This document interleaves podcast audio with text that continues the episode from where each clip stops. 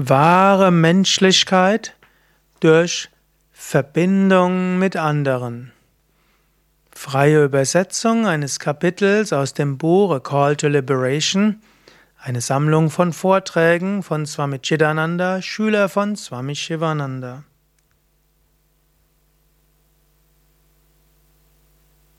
Was heißt wahre Menschlichkeit? Was ist Menschlichkeit in einem höheren Sinn? Und wie kannst du wahre Menschlichkeit kultivieren durch uneigennütziges Dienen? Das sind einige der Themen, die Swami Chidananda behandelt hat in einem Vortrag, der unter dem Thema Expand Your Identification to Others niedergeschrieben wurde im Buch Call to Liberation. Swami Chidananda sagte, Mögen wir uns bewusst sein, dass der Körper ein sich bewegender Tempel des Göttlichen ist. Wir betrachten unseren Körper als unseren eigenen Körper. Aber wir vergessen, dass dieser Körper letztlich der Körper Gottes ist, ein Tempel Gottes ist. Wir können sagen, ja, der Körper gehört mir, wir können aber auch sagen, der Körper gehört Gott. Und nicht nur dieser Körper gehört Gott, alle Körper gehören Gott. Wahre Menschlichkeit in einem höheren Sinn bedeutet, dass du dir bewusst bist, dass Gott in allen Körpern wohnt. Wahre Menschlichkeit heißt, dass du weißt, dass in jedem Menschen das Göttliche wohnt. Es ist so einfach zu sagen, dass das mein Körper ist. Es ist nicht so einfach zu erkennen, dass das der Körper Gottes ist. Es ist so einfach zu sagen, dass andere andere sind. Es ist so schwer zu erkennen, dass andere auch der Tempel Gottes ist und dass die ganze Menschheit Körper Gottes sind. Aber wahre Menschlichkeit heißt, in allen Menschen sich bewegende Tempel Gottes zu sehen. Was ist wirklich einfach und was ist schwer? Was macht ein Einfaches zum Einfachsten und was macht das Schwere zum Schweren? Wenn wir darüber etwas nachdenken, dann erkennen wir einige interessante Fakten. Es ist so einfach, über uns selbst im Relativen nachzudenken. Wir vergessen uns selbst im Relativen nicht so einfach. Es ist sehr einfach, über all unsere kleineren Ziele nachzudenken, unsere Bedürfnisse, unseren Tagesablauf, über die, unsere Kleidung, unsere Nahrung. Das kommt ganz einfach, so spontan. Es erscheint so natürlich. Aber es ist etwas schwieriger nachzudenken, was die Bedürfnisse der anderen sind, was ihr Glück ist. Aber je mehr wir uns mit anderen identifizieren, umso leichter fällt es auch, über die Bedürfnisse anderer nachzudenken und deren Glück. Was müssen wir also tun, wenn wir über die Bedürfnisse anderer nachdenken wollen? Was brauchen wir, damit wir über andere genauso nachdenken können wie über uns selbst? Was braucht es, um letztlich die Einheit zu erfahren? Letztlich ist eine einfache Möglichkeit, uns mit anderen zu identifizieren. Wahre Menschlichkeit, uneigennütziges Dienen, uneigennützige Nächstenliebe kommt, wenn wir aufhören, uns nur mit diesem Körper zu identifizieren, sondern mit anderen zu identifizieren. Eine Mutter identifiziert sich mit ihrem Kind, deshalb kümmert sie sich um das Kind. Der Ehemann identifiziert sich mit seiner Frau und will deshalb etwas für die Frau tun. Menschen identifizieren sich mit ihrem Land und deshalb tun sie etwas für ihr Land. Auf diese Weise wahre Menschlichkeit im Sinne von etwas tun für andere kommt, wenn man sich, wenn man seine Identifikation ausbaut.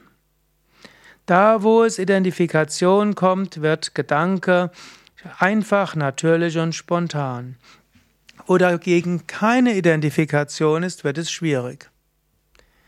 Im Yoga wird manchmal gesagt, identifiziere dich nicht, wachse über die Identifikation hinaus. Das ist ein Weg. Eine weitere Weise wäre, die Identifikation weiter werden zu lassen.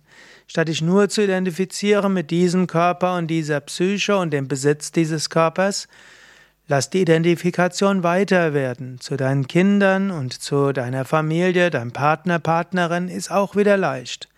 Identifikation mit deiner Heimat auch leicht. Aber identifiziere dich immer weiter.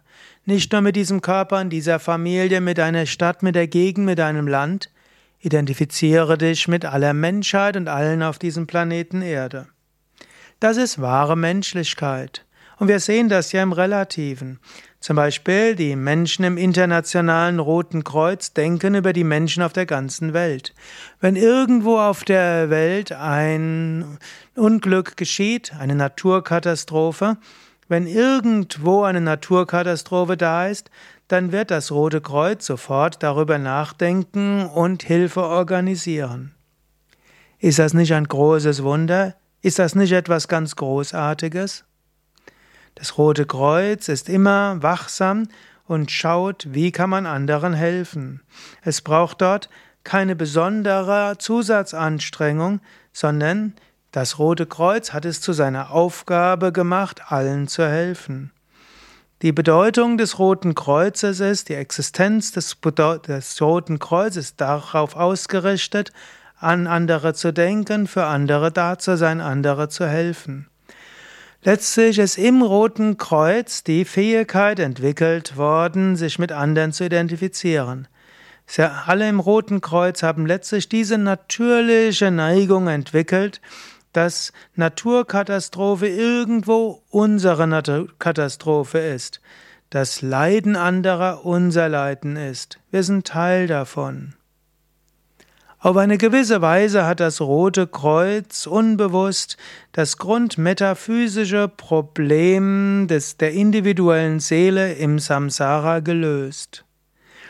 Letztlich hat das Rote Kreuz die Frage der Menschlichkeit gelöst. Nicht als Philosophen, nicht als Metaphysiker, sondern indem die das Rote Kreuz Menschlichkeit lebt, hat es die Probleme der Philosophie gelöst. Vielleicht ist dort auch ein Schlüssel zur vedantischen Aussage, dass wir uns aus dem Schlaf der Unwissenheit erwachen sollen und dass wir aufhören sollen, uns zu identifizieren mit dieser kleinen falschen individuellen Seele, die nicht unser wahres Selbst ist. Wenn du wahrhaften Vedanta beginnen willst, dann beginne deine Befreiung, indem du menschlich bist indem du Menschlichkeit ausdrückst, indem du freundlich und mitfühlend bist. Dehne deine Identifikation aus und deine Verhaftung zu etwas weiterem, etwas höherem, etwas größerem.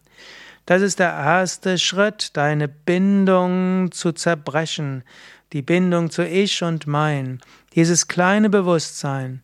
Trainiere dich darin, an andere zu denken, für andere zu fühlen. Engagiere dich in etwas, was hilfreich ist für andere.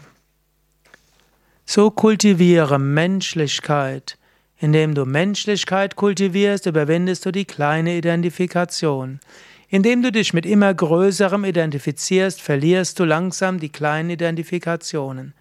Und dann erfährst du dich als die Seele, hinter allem. Vielleicht ist das ein wichtiger Zwischenschritt. Wenn du mehr an andere denkst, dann wirst du das unmittelbare Problem der Identifikation als kleiner Jivatman, als kleines Individuum zu überwinden. Es mag schwer sein, von der kleinen Identifikation zur Verwirklichung des Unendlichen und Ewigen zu kommen. Daher Mache Zwischenschritte. Dehne deine Identifikation aus. Denke über andere nach. Hilf Menschen, Geschöpfen, Insekten, Pflanzen, der Natur. Dehne deine Identifikation immer wieder von neuem aus. Das ist nicht so schwierig, denn es hat seinen Lohn in sich. In dem Moment, in dem du an andere denkst, Mitgefühl hast, ist dort Liebe und Freude. Wahre Menschlichkeit heißt Ausdehnung des Bewusstseins. Wahre Menschlichkeit heißt für andere zu fühlen, zu denken, zu handeln. Und diese wahre Menschlichkeit manifestiert sich sofort als Liebe und aus Liebe kommt Freude.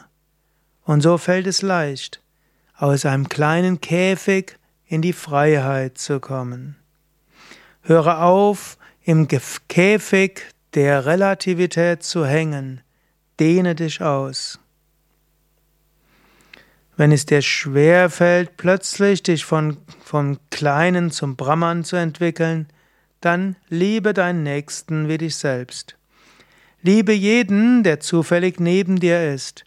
Liebe jeden, der zu irgendeinem Zeitpunkt bei dir ist. Es spielt keine Rolle, ob der andere dir jetzt erstmal ganz fremd erscheint oder dein Nachbar ist oder ein Familienmitglied. Gib jemand anderem eine hilfreiche Hand. Schaue, wie du anderen helfen und dienen kannst. Versuche, das Wohl anderer zu deinem Wohl zu machen. So wird ich und mein aus einem selbstzentrierten Käfig zu einer weiteren Ausdehnung werden. Gehe immer weiter und füge immer neue Menschen und Wesen dazu. Auf diese Weise wirst du einen dauerhaften Sieg haben über das Problem der Bindung des Ich und Mein. Deshalb hat vielleicht Swami Shivananda gerne gesagt, sei gut, tue gütig, sei freundlich, sei mitfühlend. Es gibt die Aussage, dieser Körper ist gedacht für selbstlosen Dienst für andere. Das ist wie ein Zwischenschritt. Du kommst aus dir selbst heraus, du befreist dich selbst von der Identifikation, du überwindest das Begrenzte und du kommst zu immer weiterem.